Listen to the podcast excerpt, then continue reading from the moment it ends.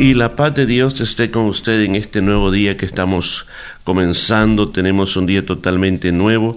Yo creo que es como para agradecerle a Dios todas las bondades que Él nos ha dado. Así que te saluda Mori Velázquez y estamos listos para comenzar un nuevo salmo. Salmo 104. El título del salmo es Alabanza al Dios soberano por su creación y providencia. No dice quién lo escribió, pero es un salmo que nos habla mucho de bendiciones. Veamos y comenzamos. Versículo 1. Bendice alma mía Jehová. Jehová Dios, oh Jehová Dios mío, mucho te has engrandecido, te has vestido de gloria y de magnificencia. Una vez más, recuerde que son alabanzas. Y recuerde que cuando nosotros estamos alabando al Señor, es el magnificar las obras de Dios, es engrandecer el nombre de Dios, es que nuestra boca o desde nuestro corazón a nuestra boca sale un agradecimiento a Dios por lo que Él es, por sus obras magníficas. Eso es lo que se considera como alabanza. Entonces, aquí comienza, recuerde, eh, en el Salmo 103 hablamos de las palabras bendición y es un buen decir. O sea que de nuestra boca sale hacia Dios esa alabanza. Y luego también dice el alma. Y recuerde que cuando estamos hablando del alma, en nuestros pensamientos, nuestras emociones, nuestra voluntad. Entonces dice, esa alma mía que te alabe Jehová. ¿Por qué? Porque ha hecho cosas grandes, porque se ha vestido de gloria y magnificencia. Si usted se da cuenta, el salmista se está enfocando en lo que Dios es, independientemente de lo que Dios ha hecho, sino que se enfoca en lo que Dios es. Fíjese que es bien interesante cuando uno alaba al Señor, eh, comenzar a alabarle por lo que Dios es. Yo sé que es bien hermoso y nuestro corazón se llena de gratitud cuando comenzamos a enumerar cada una de las cosas que Dios ha hecho por nosotros. Pero ¿qué tal si por un momento en nuestra vida nosotros comenzamos a alabar a Dios por lo que Él es? Por ejemplo, usted comienza a decirle, Señor, tú eres precioso, eres omnipotente, eres divino, Señor, eres lo más grande que existe, Señor.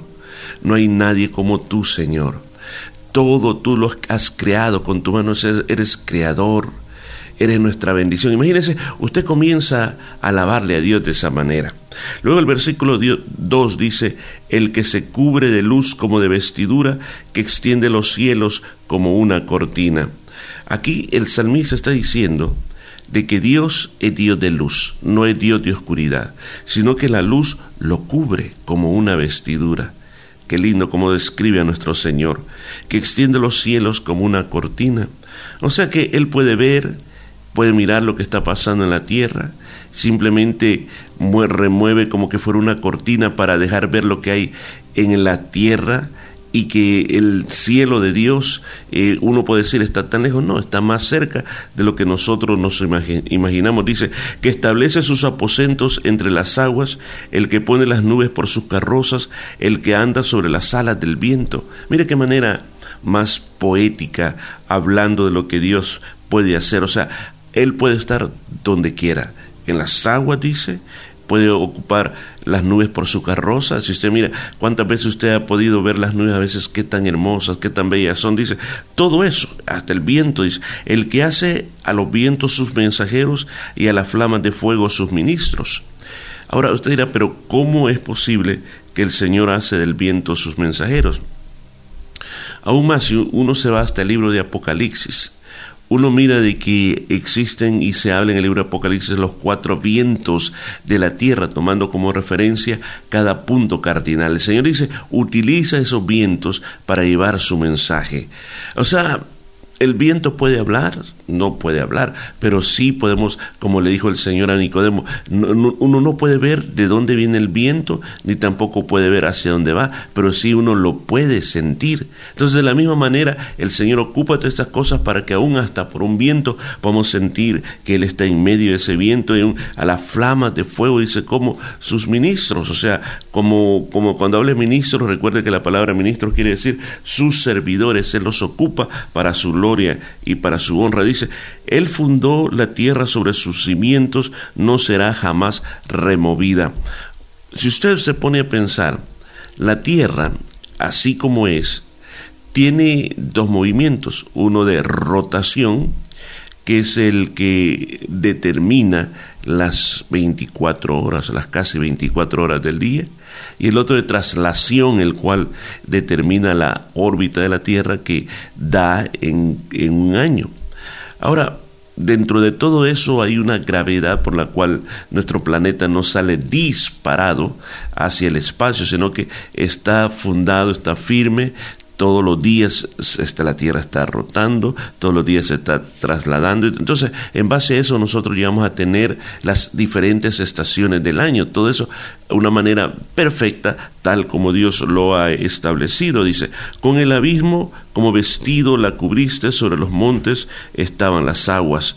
Vuelvo a repetir, versículo 6, con el abismo como vestido la cubriste, sobre los montes estaban las aguas.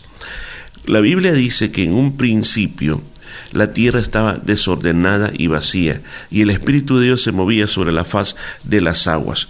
Cuando está, cuando, cuando está hablando del, abismo, está hablando de ese momento cuando la tierra al inicio comenzó, eh, parecería que habían profundidades de aguas.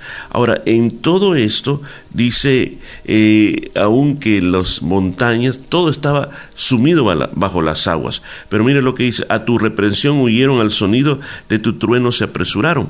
Si vamos otra vez a Génesis capítulo 1, Dios dio órdenes que se, el mar se retirara para que pudiera haber tierra seca. Y entonces así las montañas pudieran aparecer por primera vez. Y como usted dice, y como aquí dice, fue al sonido de las palabras del Señor. Entonces dice en versículo 8, subieron los montes, descendieron los valles al lugar que tú le fundaste, les pusiste término al cual no traspasarán ni volverán a cubrir la tierra en la creación, está hablando de la creación. El Señor determinó la frontera entre lo que era el mar y entre lo que era tierra seca. Luego, si usted recuerda, vino el diluvio y en el diluvio vino que toda la tierra se llenó de agua. Pero una vez el diluvio pasó, se secó ese diluvio, entonces el Señor ordenó que nunca más iba a destruir la tierra con otro diluvio. A todo eso se está refiriendo. Dice, tú eres el que envía las fuentes por los arroyos van entre las montes. Una vez más, está describiendo cómo el Señor ha determinado su creación, cómo aún en esos lugares tan hermosos, hay fuentes hermosas, cascadas hermosos, lagos hermosos. Dice, dan de beber a todas las bestias del campo, mitigan su sed los asnos monteses. O sea, todos los animales, Dios les provee todo lo que necesitan. O sea, Él cuida de todas las cosas. Recuerde, está enfocando el salmista toda la creación, cómo el Señor ha hecho todas las cosas. Luego dice, a sus orillas habitan las aves de los cielos y cantan entre las ramas. Él ría los montes desde sus aposentos, del fruto de sus obras se sacia la tierra. Podríamos decir, no todas las cosas en la tierra, como los hombres llegan a creer, la madre naturaleza, dice, la madre naturaleza ha ordenado todo, la comida para los animales, el agua para los animales. El salmista David, David está diciendo, no es la madre tierra, es Dios quien ha ordenado el mundo de esa manera. Él hace producir el heno para las bestias y la hierba para el servicio del hombre, sacando el pan de la tierra. Todo Dios lo ha dispuesto aún la comida para los animales, el pan para los hombres. Dice, el vino que alegra el corazón del hombre, el aceite que hace bien el rostro y el pan que sustenta la vida del hombre. ¿Quién lo ha provisto todo eso? Dios. ¿Quién lo ha ordenado de esta manera? Dios. Por eso es que nosotros tenemos que alabar de que lo que llegamos a poner en nuestra mesa no simplemente es el fruto de tu trabajo, sino es porque Dios lo permite. Se llenan de savia los árboles de Jehová, los cedros de Líbanos que él plantó. Allí anidan las aves en las hayas hace su casa la cigüeña, los montes altos para las cabras monteses, las peñas madrigueras para los conejos. Todo Dios lo ha dispuesto, exactamente como los animales lo necesitan. El hábitat de cada animal es bien especial. Como vive el águila, como vive un ratón, como vive un búho, es diferentes formas. Pero Dios dice, ha preparado para cada uno de ellos las mejores formas para que ellos puedan vivir de una manera bien, así como dice aquí, las cabras monteses. Es increíble ver cómo estas cabras muchas veces viven como, por ejemplo, en los desiertos de Judea, lugares tan escarpados, tan imposibles, y estos animales pueden vivir ahí en esos lugares. Dice, hizo la luna para los tiempos, el sol conoce su ocaso, Pone, pones las tinieblas y es la noche, y ellas corretean todas las bestias de la selva. Es increíble ver cómo Dios ha puesto un tiempo para todo. Todo tiene su tiempo, el día, la noche. Los animales, la mayoría de animales salvajes, la noche es el tiempo en que salen, otros es el momento que se esconden. Pero Dios ha puesto todo en un orden tan grande. Mire, vamos a terminar aquí y vamos a continuar el día de mañana. Pero, ¿qué podemos sacar de esta reflexión? Alabar a Dios por todas las cosas que Él ha creado, el orden y la perfección en todo lo que ha hecho. Ahora, pensemos nosotros para nuestra vida. Si Dios es un Dios de orden, creador de todas las cosas, ¿cómo Él no puede ayudarnos en nuestras situaciones? ¿Cómo nosotros no vamos a tapar la boca y no vamos a alabarle a Él? Yo creo que ante todas estas cosas nuestro corazón tiene que rebosar de alegría y pensar, y al ver todo lo que existe en el mundo, cómo usted se levantó hoy y mira, ahí está el sol, gracias a Dios por eso.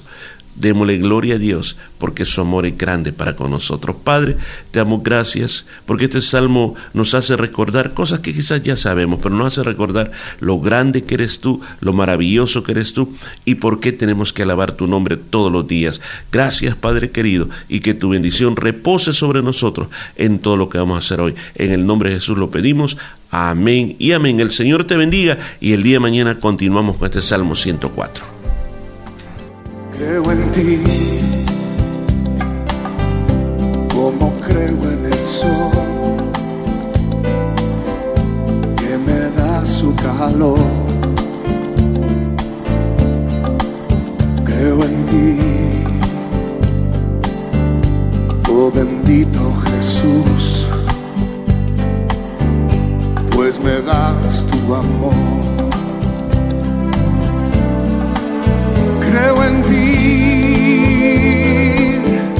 porque si no creyera, mi alma huérfana fuera y en mi vida no habría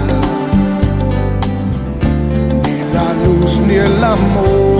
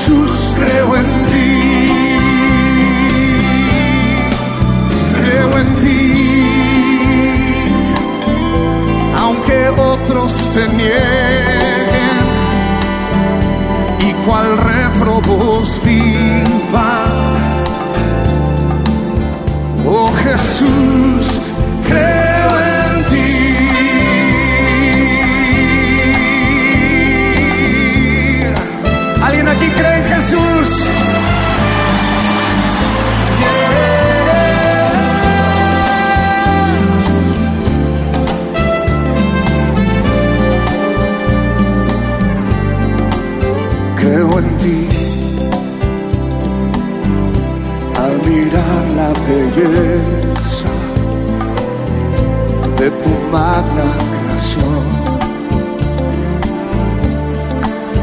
Creo en ti cuando escucho el reír de tu gente feliz. Creo en ti si percibo las quejas de los míseros parias que hasta ti se acercan en sus ansias de amar.